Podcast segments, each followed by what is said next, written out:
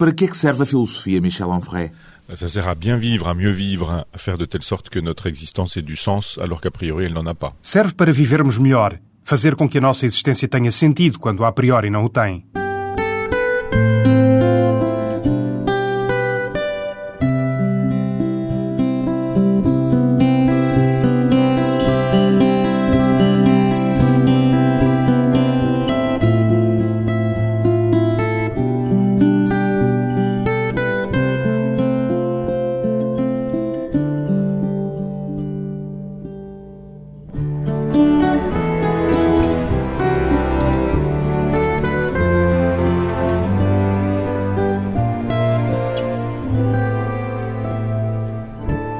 Michel Onfray, 50 anos, filósofo. O que é que é necessário, do seu ponto de vista, Michel Onfray, para que seja atribuída a alguém a designação de filósofo? Ah, ça c'est une belle question parce que tout au départ, j'osais pas me dire philosophe. Boa pergunta. Eu, a princípio, não me atrevia a dizer-me filósofo. Foi preciso que alguém o dissesse a meu respeito para que pudesse aceitá-lo. Filósofo é quem busca a sabedoria, como se ensina na primeira hora do primeiro curso de filosofia. Não é aquele que é sábio. Merecer o título de sábio é uma coisa. Merecer o de filósofo é mais fácil, parece-me. Aquele que busca a sabedoria pode dizer que é filósofo. É, portanto, aquele que procura um sentido para a existência, para a sua existência, para a existência dos outros, um sentido para o mundo. A partir do momento em que o somos por termos escrito livros de filosofia, as pessoas apresentam-nos como tal e nós dizemos, bem, deve estar certo, deve ser verdade. Les gens nous présentent comme tel et on se dit, ben, ça doit être juste, ça doit être vrai. Quer dizer que hoje já não tem problemas em considerar-se a si mesmo um filósofo. Viens Ouça, acabo de 50 festejar os meus je suis 50 anos e acabo de publicar o meu 50 livro. Estou traduzido em 26 ou 27 países, portanto, há um momento em que realmente dizemos para nós próprios, tantos editores e tantos leitores não podem enganar-se assim durante tanto tempo. Em França há uma corrente que ganhou a designação de os novos filósofos, composta por gente como André Glucksmann ou Bernard-Henri Lévy, entre outros. O que é que o separa a si deles? Porque é evidente que não têm grandes afinidades. Eu diria que é uma separação política. Toda essa gente se tornou extremamente anticomunista, extremamente oposta à esquerda. Encontramos-los hoje, francamente, à direita, na maior parte do tempo simpatizando com o governo de Nicolas Sarkozy. O Michel Onfray continua a definir-se como um homem claramente à esquerda. Plus que jamais dans la gauche euh, antilibérale et dans la gauche euh, radicale. Mais do que nunca, da esquerda antiliberal e da esquerda radical. E porquê que diz que o é hoje mais do que nunca? Bah, parce que je pense que ça s'impose euh, dans le paysage euh, français qui est un petit peu ravagé. Le Parti socialiste euh, et libéral. Porque penso que isso se impõe na paisagem política francesa, que está um pouco destroçada. O Partido Socialista é liberal, defende ideias que não estão tão longe como isso de Sarkozy. A prova é que encontramos uns quantos transfugas que vão do Partido Socialista para o governo de Nicolas Sarkozy. Há uma questão de estilo que os opõe, é verdade, mas questões de fundo não há. Portanto, é necessário uma esquerda que seja de esquerda, ou seja, que se preocupe com os pequenos, com o povo, com os miseráveis, com os esquecidos, com os desempregados, que são numerosos, com as minorias de todos os tipos. E penso que essa esquerda é necessária. Dizia aqui há tempos que os antigos mitterrandistas são hoje sarkozistas. Tem uma explicação para essa transferência? Eu creio que, na verdade, eles não eram mitterrandistas. Quando Bernard-Henri Lévy escreve a Barbárie de Rosto Humano, considera que o perigo comunista e que o comunismo, dado que Mitterrand não exclui a hipótese de se associar aos comunistas, está também em Mitterrand. Isso também se aplica a figuras como, por exemplo, Jacques Attali. Não sei se ele está incluído no grupo dos novos filósofos. Ah. Euh, euh. Está incluído nos novos oportunistas. Attali esteve com todos os poderes úteis. Acho que se houver um terceiro presidente, estará com ele. Ele é atalista. É uma personagem que me faz sorrir, embora me devesse fazer chorar, mas enfim. Os novos filósofos foram quem verdadeiramente preparou o triunfo do liberalismo, com a direita e a esquerda juntas. Quando Mitterrand se torna liberal, eles ganharam, e quando Sarkozy é liberal, eles continuam no seu território. Portanto, é necessária efetivamente uma esquerda que não seja liberal. Quais são, do seu ponto de vista, os perigos mais fortes da relação entre a filosofia e o poder? Eu creio que o poder é mau, seja como for, sistematicamente. Sistematicamente quer dizer que não há já eh, não digo um poder bom, mas pelo menos um poder útil, no seu entender? Sim, há des pouvoirs úteis, mas uh, les contre-pouvoirs, por exemplo. Sim, há poderes úteis, mas os contrapoderes, por exemplo. Mas a ideia de estar num palácio presidencial, num lugar onde o poder político tem expressão efetiva, onde a política politiqueira reina e onde não há, na verdade, uma preocupação para com os outros, portanto, onde há o prazer do poder, onde há o prazer das honrarias, onde há um prazer verdadeiramente animal do facto de se deter o poder, isto é o meu fundo libertário, é o meu fundo anarquista, que faz com que eu considere o poder sempre suspeito. Claro que considero que se podem fazer coisas úteis e, por exemplo, há um poder anarco-sindicalista, há um poder operário, há um poder da rua, há um poder do povo. Esse poder não me parece mau, porque é assim que se faz avançar um certo número de ideias que eu considero justas. O contrapoder não é também ele, por vezes, frequentemente até, um poder com as mesmas características de qualquer outro tipo de poder? C'est un pouvoir, mais il faut distinguer le, le pouvoir institutionnel. É um poder, mas é preciso distinguir o poder institucional de um poder que surge e desaparece de um momento para o outro. Quer dizer, uma espécie de cristalização de forças, uma manifestação, um desejo particular, uma espécie de coligação. Isso eu acho que é algo interessante, porque é algo de vivo.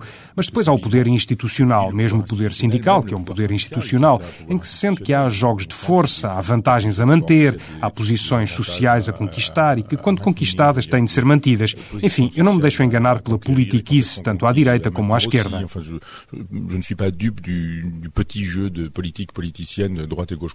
Não são de temer, tanto como o Michel Onfray teme o poder, não são de temer as ideias e concepções que não têm uma consciência do poder, ou seja, do modo como essas mesmas ideias podem vir a ser postas em prática de uma forma concreta?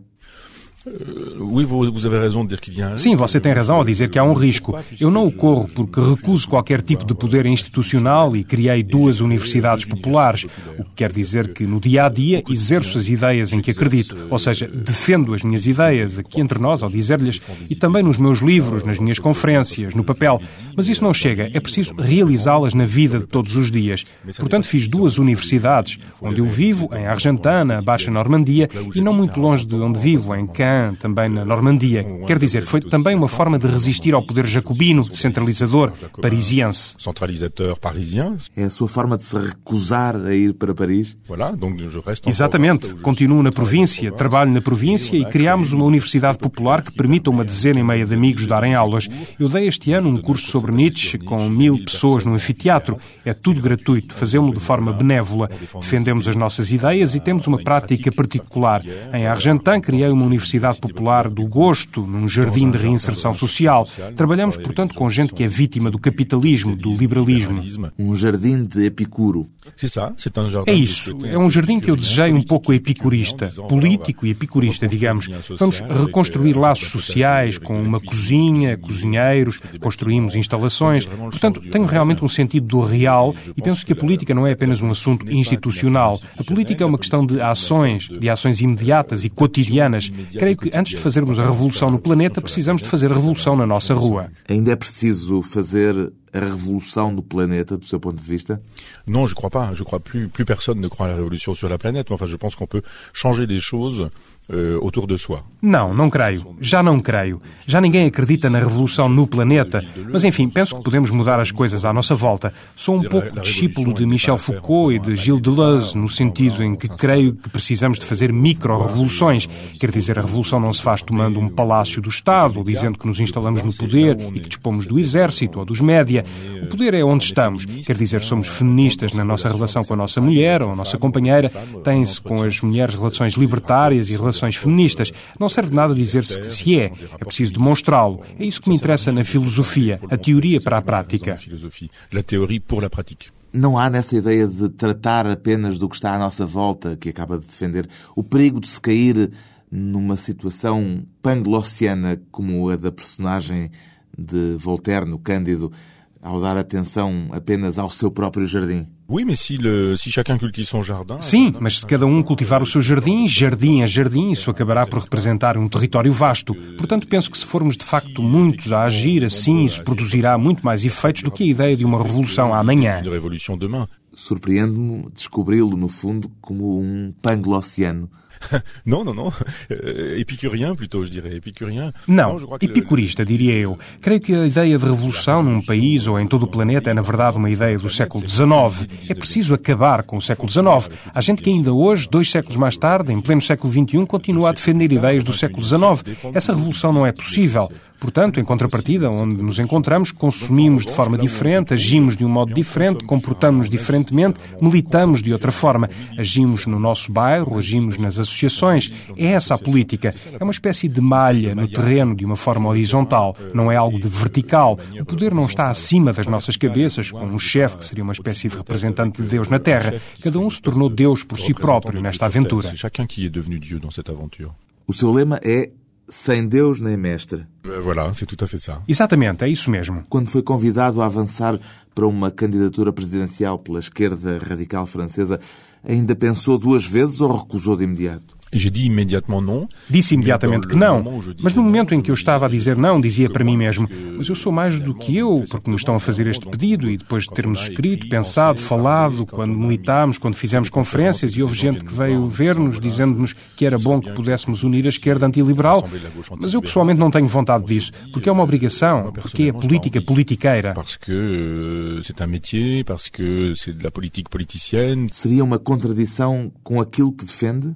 Euh, não necessariamente, porque eu poderia dizer-me também que havia de fazer as coisas de uma forma diferente, tentar demonstrar que não estava correto ao pensar isso, porque posso fazer as coisas de outra maneira. Mas a questão que se coloca é Será possível fazer de outra maneira? Não, je crois pas. Je, je pense que Não, não acredito que seja. Penso que vamos para as coisas com a nossa pureza e que depois perdemos essa pureza porque somos obrigados a fazer concessões, porque não estamos sozinhos. As pessoas que nos pedem para avançarmos criam em nós um dever. Enfim, a mim isso criou-me um dever, não um direito em que eu pudesse dizer, muito bem, isto abre a perspectiva de novos direitos. O que eu me disse a mim mesmo foi, há deveres, é preciso dar contas. Há toda uma equipa que é preciso dar contas. Há coisas que é preciso dizer, não por ser serem coisas que pensemos, mas porque a equipa as pensa. Há, portanto, uma espécie de contradição entre defender um discurso que não é o seu, mas por ser o das pessoas que é suposto defendermos. E isso é algo que eu não sei fazer. Quer dizer, há uma espécie de mentira organizada, legal ou legítima. Portanto, refleti, dei-me oito dias e disse: vou ver o que faço deste dever que encontrei. Depois, em relação a essa proposta, dez dias mais tarde, declinei a política tem obrigatoriamente de se tornar sempre politiqueira? Oui, quand on est dans cette logique-là, c'est-à-dire quand on est dans la logique d'une élection présidentielle en France. Sim, quando estamos nesta lógica, quer dizer, quando estamos na lógica de uma eleição presidencial em França, porque é preciso encontrar dinheiro, são necessários fundos, é preciso mentir. Eu sou incompetente em economia, por exemplo, disse-o às pessoas que me convidaram. Eles disseram-me, em um mês ou dois vamos formar-te, vamos dar-te fichas, explicamos-te, preparamos os debates. E eu disse, mas isso não está certo. Quando se chega a um debate contra alguém que pode já ter sido Primeiro-Ministro ou que foi Ministro das Finanças, sendo nós apenas responsáveis pelo nosso próprio orçamento, não se é credível. Podemos fazer de conta que somos credíveis, mas eu não saberia fazer de conta.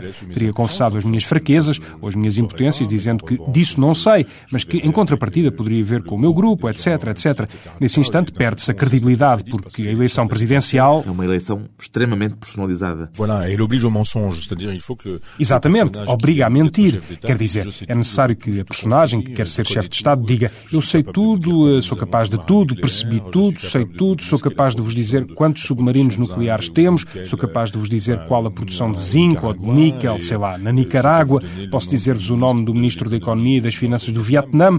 Não, isso não eram coisas que eu quisesse fingir saber.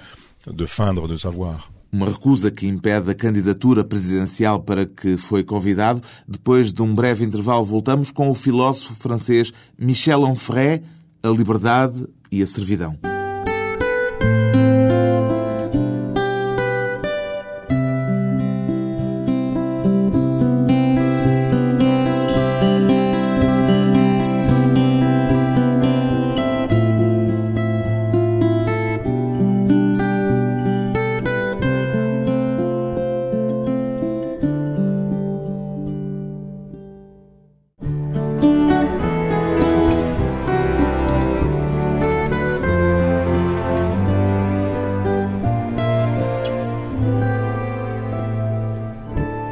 Regressa à conversa com o filósofo francês Michel Onfray, que escreveu um dia esta frase: Vivemos num mundo que preza acima de tudo o resto a servidão.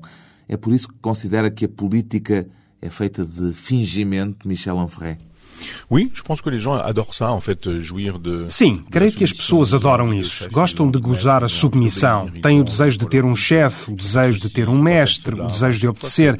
Querem que se lhes diga é preciso fazer isto e não se deve fazer aquilo.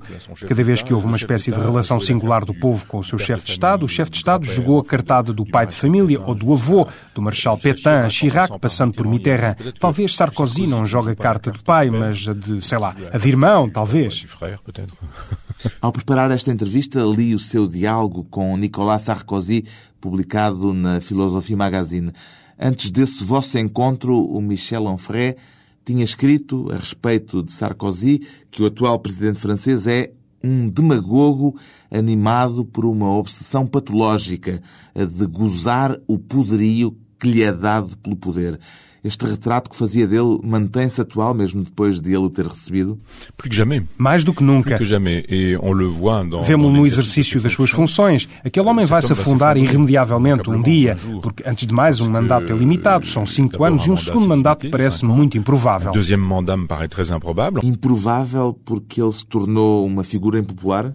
Oui, parce que parce que les gens préféreront n'importe qui euh, à lui, je crois. Euh, question de style. Sim, porque as pessoas hão de preferir a ele seja quem for, parece-me, por uma questão de estilo. Ele é grosseiro, ele é vulgar, ele não é elegante, portanto representa mal a França. As pessoas preferirão François Bayrou, por exemplo, se for necessário encontrar alguém à direita, e se Dominique de Villepin reaparecer, ele tem uma espécie de elegância natural, de inteligência na sua relação com a literatura, com a poesia, etc. Enfim, tudo isso fará com que o personagem ceda o seu lugar. Se isso não acontecer, a sorte de Sarkozy será o facto de ter pela frente uma esquerda desunida, uma esquerda que não é lá muito credível. Se ele viesse a ter um segundo mandato, pois bem, tê-lo-á, só que ficará por aí. Não é concebível que ele venha a ser por três vezes Presidente da República. Portanto, chegará um momento em que Nicolas Sarkozy será alguém de quem se dirá ele foi chefe de Estado. Donc il arrivera un moment où Nicolas Sarkozy sera euh, quelqu'un dont on dira il a été chef d'État. Sim, mas isso acontece com qualquer presidente em qualquer república do mundo inteiro. Absolument, sauf que lui, il, a, il est jeune. Com certeza, só que ele é jovem. Temos ali alguém que aos 60 anos terá sido chefe de Estado e que não poderá voltar a sê-lo, o que virá a ser dele, pessoalmente, humanamente. É isso que é interessante. Mas esse afundamento de que falava há instantes é um afundamento de ordem pessoal, é isso que me está a dizer? Oui, oui, oui, c'est ça, c'est un personnage balzacien. Sim, é isso, é um personagem balzaquiano. Portanto, quando tiver saído do poder, o que é que lhe resta? A possibilidade de fazer conferências e de ter muito dinheiro como ex, ser um antigo chefe de Estado quando se tem 60 anos e se é Nicolas Sarkozy, quer dizer que ainda se tem pela frente 20, 25 anos, é o que lhe desejo, humanamente falando. Vamos assistir a uma espécie de decomposição, no sentido etimológico da palavra, de uma decomposição do personagem, uma decomposição psíquica também. É curioso vê-lo a fazer esse papel de psicólogo. Oui, parce qu'il il faut la jouer. C'est un poste étonnant le poste Sim, é preciso fazê-lo.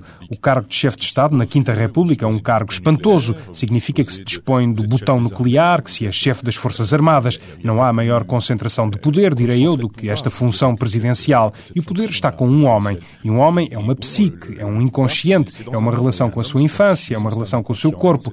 Não se pode pôr isso de parte no que diz respeito ao Presidente da República. O que me está a dizer é que lhe parece que Nicolas Sarkozy é uma pessoa humanamente frágil? Extremamente frágil, oui. Extremamente frágil, sim. Apesar disso, no tal diálogo que mantiveram, pelo menos a julgar pela transcrição publicada, acabaram por descobrir uma série de afinidades um com o outro. Isso foi ele, foi ele que achou isso. Ou seja, ele é extremamente sedutor. Não é que ele me tenha seduzido, mas ele joga com a sedução, digamos assim. Quer dizer, ele não compreende que não se goste dele, quer que o amem. Portanto, é imediatamente simpático, trata logo as pessoas por tu, toca os corpos, ou seja, toca no ombro da pessoa, sorri, é simpático, faz saber de imediato que a política não é muito importante. Sentiu em Sarkozy algo de manipulador? Oui, oui, oui, oui. Euh, mais, mais pas à dessein, je pense qu'il est, il est manipulé lui-même par son inconscient. Sim, absolutamente.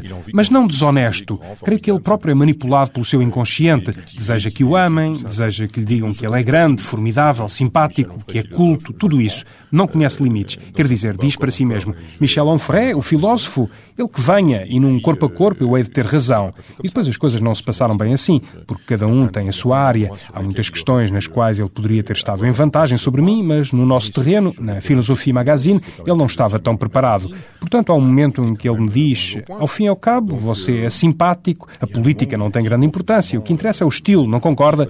Eu disse: sim. Chegaram ao ponto de se imaginarem a fazer férias em conjunto a certa altura do diálogo. Isso já aconteceu? Já fizeram as tais férias comuns? non, sûrement pas. C'est lui qui m'a dit, mais je suis au regret de vous dire qu'on pourrait partir en vacances ensemble. Não, de modo nenhum. Isso foi ele. Foi ele que me disse, é com satisfação que lhe digo que poderíamos fazer férias juntos.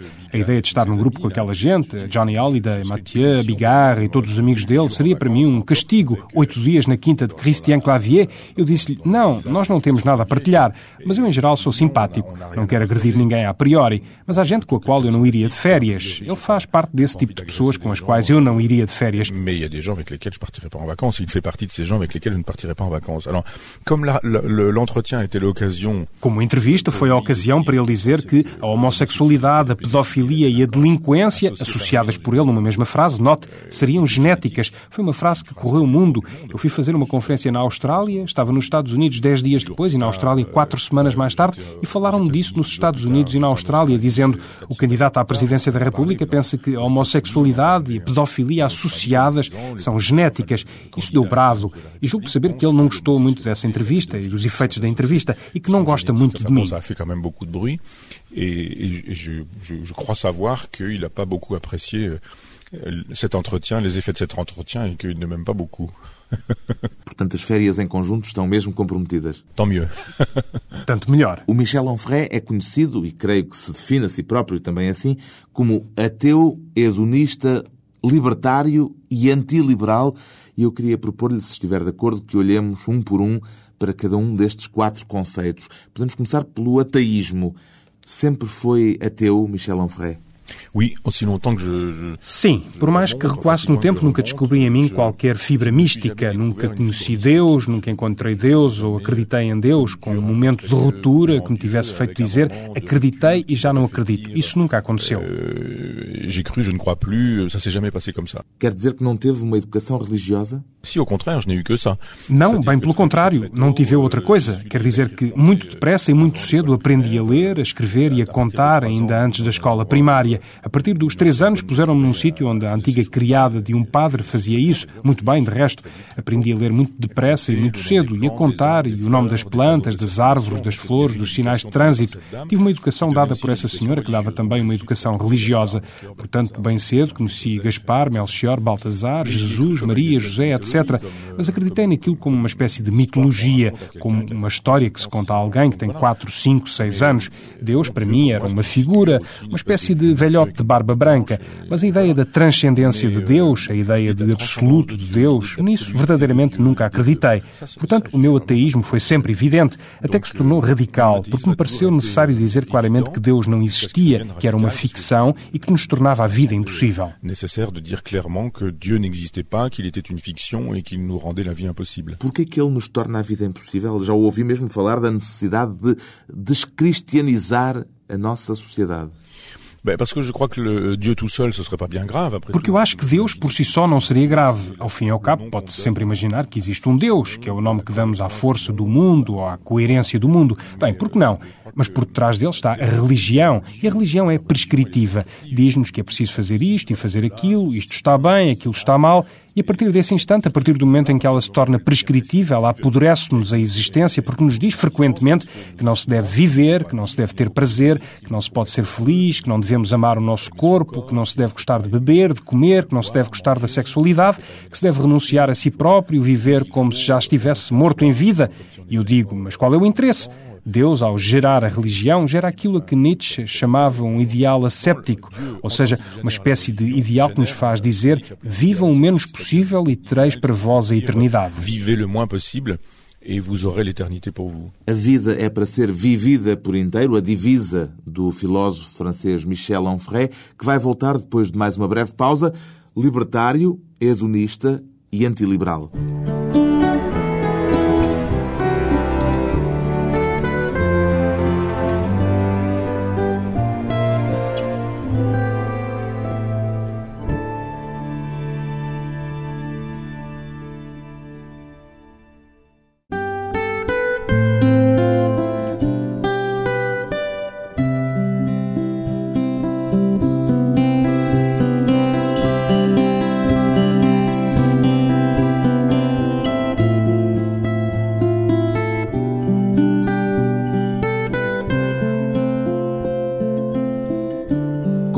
Hoje para a conversa pessoal e transmissível o filósofo Michel Onfray, um pensador francês que se declara radicalmente ateu. É essa recusa de qualquer princípio religioso que faz também de si Michel Onfray um libertário. É o libertário a revoltar-se contra a ideia de religião? Oui, c'est ça, c'est l'hédoniste aussi, l'hédoniste libertaire, l'hédoniste qui dit... Euh, Sim, é isso. É também o hedonista, o hedonista e o libertário. O hedonista que diz só temos uma vida delimitada pela morte. Não vamos viver por muito tempo. Olhamos para a eternidade que nos cerca, antes e depois, e bem vistas as coisas, a nossa existência, mesmo que cheguemos aos 100 anos, não é nada. E nem todos chegaremos sequer aos 100 anos. Portanto, aproveitemos esta existência, a beleza do mundo, a beleza da luz, a beleza das mulheres, a beleza da atmosfera primaveril que está a chegar, a beleza de Bach, a beleza de Proust, enfim, da literatura, dos bons vinhos, da boa cozinha, da amizade, de tudo isso. De, la literatura, de bons vins, des belles cuisines, de l'amitié, de, enfin, toutes ces choses-là. Esse é provavelmente o lado bom, o aspecto positivo desse raciocínio, mas não há também o reverso em que podemos dizer para nós mesmos que isto não serve para nada, é aí que provavelmente entra em ação o nihilismo. Qu'est-ce qui ne servira à rien? Le, le plaisir? O que é que não serve para nada? O prazer? Não, a vida. Pode-se chegar à conclusão de que não tem qualquer sentido. A priori, não tem sens, a vida. Tem razão. A priori, a vida não tem sentido. A priori, chegamos ao mundo e isto não tem sentido. Vimos para morrer. Desde que nascemos, já somos suficientemente velhos para morrer ao sofrimento das crianças, à morte das crianças, ao envelhecimento das pessoas que amamos. Nós próprios envelhecemos, entramos em decrepitude, vamos a caminho do desaparecimento, não deixamos rastro no planeta. De facto, a priori, isto não tem sentido nenhum.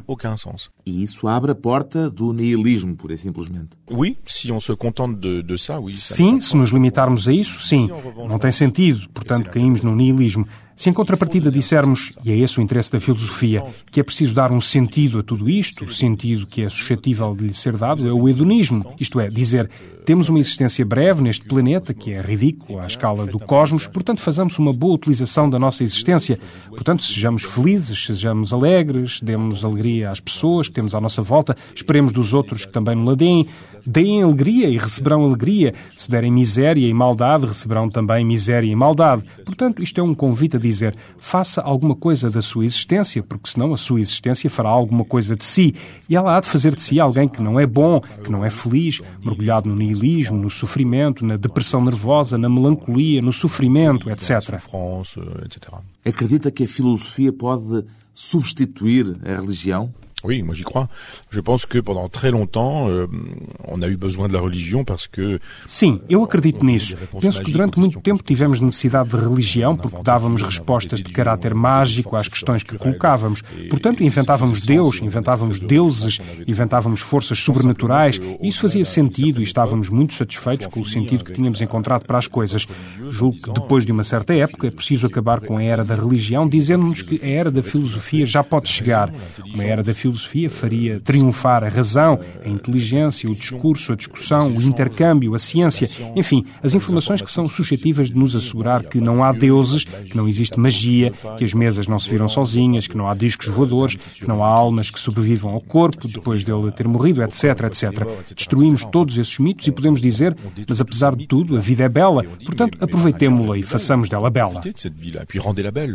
A outra etiqueta com que costuma definir-se, além da de ateu, de hedonista e de libertário, é a de antiliberal. Antiliberal em que sentido? É uma definição apenas de ordem política ou é mais do que isso? Non, vous avez raison de, de poser la question parce que, bien sûr, c'est un concept politique. Não, tem razão em colocar a questão. É um conceito político, mas não é apenas um conceito político. É mesmo mais do que isso, um conceito de ordem metafísica antes de ser um conceito político. Chamo conceito metafísico esta ideia de que uma liberdade total seria suficiente para fazer lei e que seria suficiente deixar fazer as coisas para que elas corram bem. Um liberal é alguém que pensa que no plano da economia o mercado deve fazer a lei. Isto é, deixamos as pessoas comprar, vender, desejar, consumir e no fim de contas há uma espécie de força liberal chamada a mão invisível, o que soa um bocadinho ao Deus do século XVIII, mas enfim, essa mão põe ordem na realidade. Não é uma coisa para hoje, há de ser amanhã. Estamos na mesma lógica com o marxismo. Diziam-nos, a revolução é para amanhã.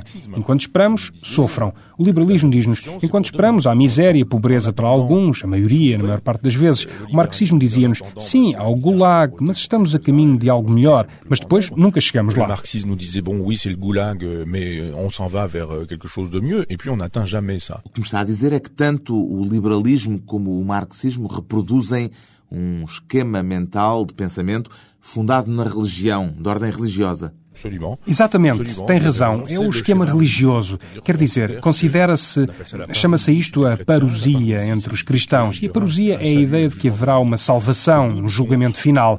Que no fim de contas, no fim dos tempos, teremos a salvação.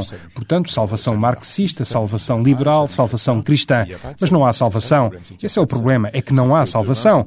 Amanhã é sempre amanhã, nunca é hoje. E em nome do amanhã fazem-nos sofrer hoje. Portanto, a minha proposição antiliberal é de que o mercado não deve fazer a lei, que não devemos deixar que as coisas aconteçam dizendo que uma ordem natural se instalará. A ordem é sempre cultural. É necessário produzir uma ordem cultural. A ordem da fraternidade, a ordem da solidariedade, a ordem da partilha, a ordem daquilo que eu chamo a esquerda. Mas ao recusar-se a lutar por essas ideias a uma escala política de âmbito mais vasto a nível nacional, não está a limitar a sua capacidade de contribuir para que essas ideias façam o seu caminho, para que essas ideias triunfem? Não, porque là, si, si on est vraiment concret et pragmatique. Não, porque se formos verdadeiramente concretos e pragmáticos, estamos a falar da presidência da República. Bem, imaginemos que eu aceitava ser candidato. Havia duas hipóteses. Ou tínhamos um ótimo resultado, ou fazíamos um resultado muito mau. Se o resultado fosse mau, eu sentia-me culpado, responsável. Diria, não fui capaz de unir, não soube federar. Ou então tínhamos um bom resultado, quer dizer, um resultado com dois dígitos, 12 ou 13%, qualquer coisa assim. Nesse momento, isso criava-me uma série de obrigações não podia voltar para trás. Agora já fiz isto e volto para. Não, há obrigações. É preciso negociar os votos obtidos para uma segunda volta, é preciso continuar ativo, é preciso criar um partido, é preciso refederar as diferentes forças, é preciso pensar nas legislativas, é preciso pensar nas eleições municipais, é preciso repensar o exercício concreto do poder e esse tipo de coisas. Ou seja, a coisa torna-se uma profissão. Por isso, disse para mim próprio, a minha profissão não é fazer política para hipoteticamente vir a criar um novo partido partido ou qualquer coisa assim, de modo a que ele possa vir a integrar um futuro governo de esquerda. Portanto, pensei que esta forma de fazer política não seria interessante e que, em contrapartida, a ideia de estar no terreno e de fazer militância no terreno seria uma forma igualmente honrosa de fazer política.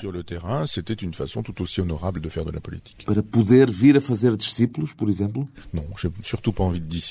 Não, não tenho qualquer desejo de vir a ter discípulos. Há uma bela frase de Nietzsche que diz: Odeio tanto seguir como guiar. Eu não tenho qualquer desejo de guiar, desejo ser apenas um cartógrafo, dizendo às pessoas: ouçam, façamos uma espécie de mapa. Aqui há um precipício, aqui há uma estrada, aqui há um caminho, aqui há uma floresta, aqui há calhaus, aqui há um dragão, aqui, etc, etc. E depois, aqui tem uma bússola. Quando eu tivesse feito no condicional esse trabalho de cartografia, diria então às pessoas aquilo que de resto já lhes digo. Pronto, tenho uma bússola, desenrasquem-se. Façam o vosso próprio trajeto. É isto que eu chamo fazer um trabalho de filósofo, um pouco como Sócrates o fazia, ou seja, sem impingir nada a ninguém e, acima de tudo, não querendo ter discípulos que se assemelhassem a ele, acima de tudo, não tendo o desejo de vir a ter clones, mas gente de quem se possa dizer: reparem como se deslocam pelo mundo. Agora essa deslocação cabe-vos a vós. São vocês que vão traçar o vosso próprio caminho nesse mapa. Em direção a quê, Michel Onfray? Ah, ah, isso compete a cada um descobrir. Não me passa pela cabeça dizer é preciso ir a tal sítio, desenrasquem-se para conseguirem lá chegar. Não, eu digo, aqui têm todos os lugares possíveis, agora podem dirigir-se para o ascetismo, para o hedonismo, para aquilo que entenderem. Mas a minha pergunta era para tentar perceber qual é a sua direção pessoal. À ma direction, à moi, c'est l'hédonisme. C'est de faire de telle sorte que dans la brève existence qui m'aura été donnée, je n'ai rien à regretter. A minha direção é a do hedonismo, é de fazer as coisas de maneira que na breve existência que me terá sido concedida não me arrependa de nada. Um caminho pessoal de um filósofo que defende a descristianização da sociedade em que vivemos. De Michel Onfray, há dois livros novos editados em Portugal. O Tratado de Atiologia, editado pela Campo da Comunicação, e a Teoria da Viagem, edição Quetzal.